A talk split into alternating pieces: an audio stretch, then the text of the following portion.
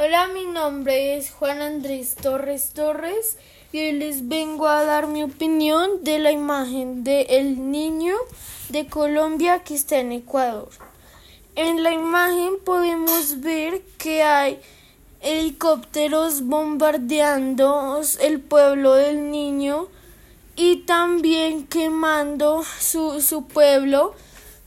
También podemos ver que hay, hay guerrilleros, seguramente lo está atacando una guerrilla, hay guerrilleros que están amenazando gente y también tomándola como rehén.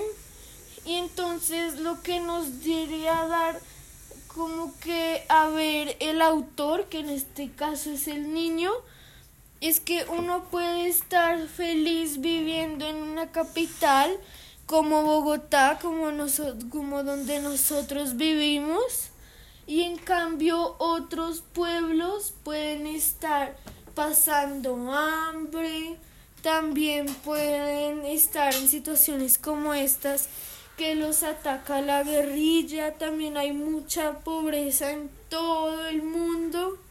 Entonces lo que nos quiere dar a entender el niño es que también toca eh, como que darnos cuenta de los otros pueblos y no solo donde nosotros vivimos.